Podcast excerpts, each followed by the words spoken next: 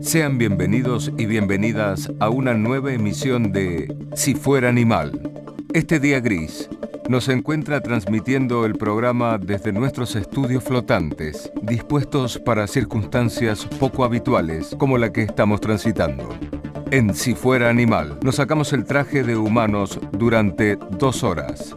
En esta oportunidad, no nos complace invitarles a recorrer los pasadizos de esta jungla global, pero es necesario que lo sepan.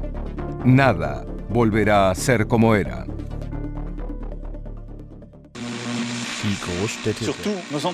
¿Qué pasa si el virus muta y se pone, perdón que use una palabra, buena persona?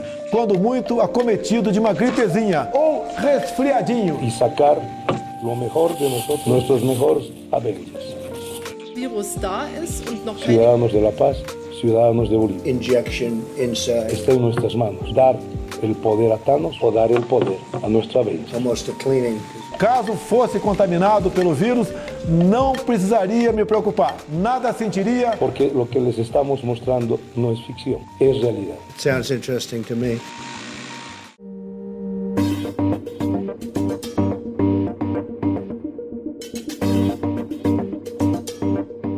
Dar gato por liebre es una práctica usual en el discurso social. Alguien ofrece un signo premeditadamente engañoso a los fines nobles de la ficción o a la tristeza del odio. En su dimensión pública, un paso en falso, una mentira, un cuento, un chisme, avanza como una rata en la ciudad. Su cuerpo se confunde con los monstruos que vemos en las sombras. Su presencia es la prueba de una invasión o de un protocolo higiénico fracasado. Ante el grito de terror de la ciudadanía que descubre las ratas que habitan en sus paisajes cotidianos, empieza una pesquisa. Debe haber cómplices. La mentira se confunde con el secreto. La rata mentira suscita el terror frente al fracaso de ley higiénica respaldada por la verdad de los sabios y la desconfianza a todo lo que tenga parecido con la especie invasora. Esa forma menor y cloacal de la vida siempre estuvo por ahí, imperceptible en general y fugaz en los momentos alucinatorios. La conmoción es tal que la ciudad suelta a sus gatos. Se sabe que estos han entrenado el olfato y la vista para detectar lo imperceptible, pero estos fueron los que nos trajeron a este problema en primer lugar. La rata mentira secreto salió de dar gato por liebre. La ciudad, que tiene un nombre cualquiera, digamos Atenas, Córdoba, Macondo, Agirópolis, llama al doctor Kafka. Parte de la ciudadanía objeta que la formación jurídica del notable es irrelevante e incluso contraproducente para resolver un problema de estricto carácter higiénico. Otra parte de la ciudadanía pondera las habilidades en el campo de la mediación judicial, que podrían ayudar en lo que en realidad es por el momento un problema de negociación diplomática, que corre peligro de llegar a un conflicto bélico.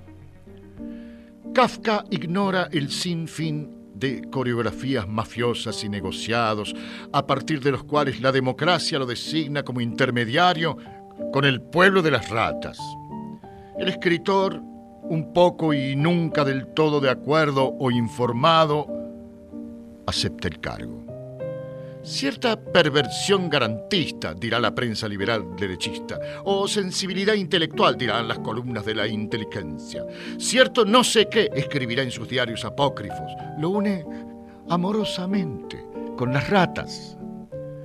Dos corresponsales de París escriben que Kafka alaba al pueblo de las ratas, insertando así las sospechas de traición en la opinión pública.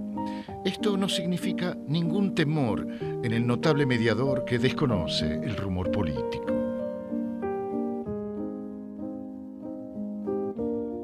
Mientras tanto, la ciudadanía ha sido confinada en sus hogares. Rige el toque de queda ante la subversión, la cera en los oídos ante el canto de sirenas, la cuarentena ante la peste.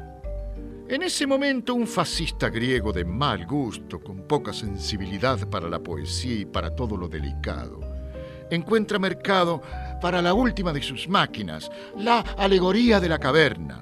El funcionamiento es sencillo. Mientras dure el confinamiento, toda la ciudadanía verá unas proyecciones de fuego. Siete mil millones de cuerpos miran una secuencia de imágenes que Platón distribuye de manera ubicua y globalizada. Las acciones de Matrix, Sociedad Anónima, son de las pocas que cierran en alta. Por ahora es algo que no le importa al pobre Kafka. La democracia celebra los esfuerzos de Matrix, Sociedad Anónima, por mantener infoentretenida a la población mientras buscan un acuerdo con los principales servicios de streaming para transmitir las negociaciones con las ratas. Hay rumores de que los castings para encontrar comentadores están siendo infinitos. Es de público conocimiento que se produjo cierta desavenencia entre el rufián melancólico comunista y el tecno temeroso de Oriente. Como sea, hay una larga lista de firmas que reafirman prejuicios o conocimientos ya refutados. Mientras el silencio se vuelve un gesto escaso, Kafka empieza el trayecto cargado por la distendida urgencia de la democracia, que exige una salida inmediata, y por la desesperada tranquilidad garantizada por Matrix, Sociedad Anónima. Kafka recuerda que Proust dijo en algún lado, tuve el presentimiento de que el día del año nuevo no sería el primer día de un mundo nuevo. Hay una extraña sensación que une tiempo y mundo. Hay veces en que ambos ejes siguen líneas paralelas, otras en las que no. Pero en los momentos de borde, un 31 de diciembre, un precipicio, hay algo que rompe la línea del sentido. En un último primer instante algo se abre, se convocan inventarios, balances, presentimientos, deseos, visiones. Ya no es presente, pasado ni futuro. El espacio también se rompe.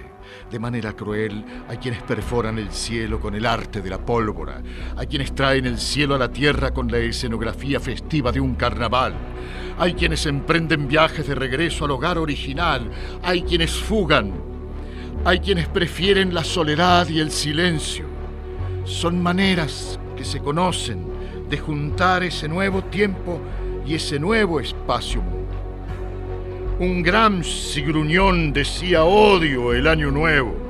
Quiero que cada mañana sea para mí año nuevo. Cada día quiero echar cuentas conmigo mismo y renovarme cada día. No le suscitaba felicidad, sino rabia el año nuevo. Ese odio por el mero convencionalismo que rige los calendarios puede ser entendido como un odio al tiempo en sí, un odio a la temporalidad cronológica. Quizá ese deseo de simultaneidad puede ser otro nombre del amor. Se sabe, la amistad, el amor, no tienen tiempo. Barces contaba que un amigo, cuando se analizaba, empezaba la sesión diciendo al analista, como te iba diciendo, hay algo en desplegar el lenguaje del deseo que no tiene temporalidad, que no se le hace corte. El lenguaje del amor, amistad, es el que está siguiendo cuando hay motivos de esperanza.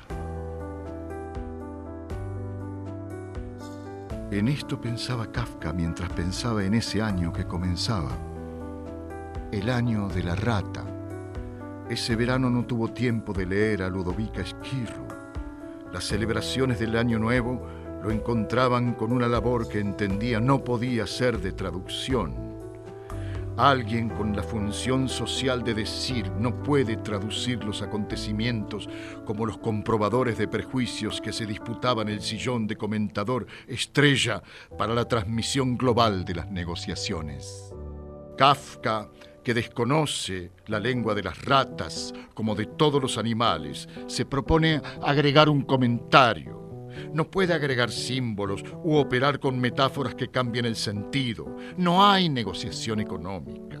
Cuando se da a gato por liebre el arte del regalo, solo puede operar como contagio. La negociación con lo animal, con lo no humano que interrumpe de manera intempestiva, funciona como lectura de los matices, como una serie de regalos contagios, como una transferencia y no como una comparación. A caballo regalado no se le miran los dientes. Mientras los comentaristas comparan imágenes previas y selladas, Kafka tiene que extender su mundo a otro, que es intraducible.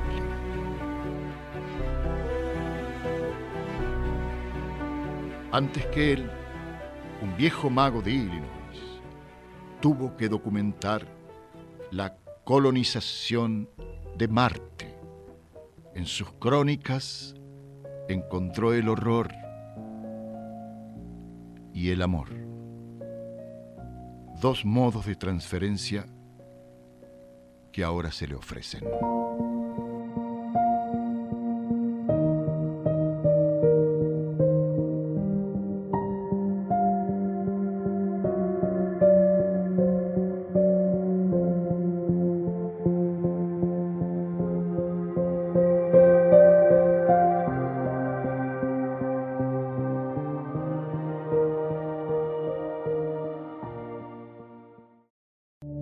Así concluye una nueva emisión de Si fuera animal. Próximamente tendremos novedades sobre el avance de las negociaciones con las ratas. Por lo pronto, adelantamos que la humanidad está dejando mucho que desear.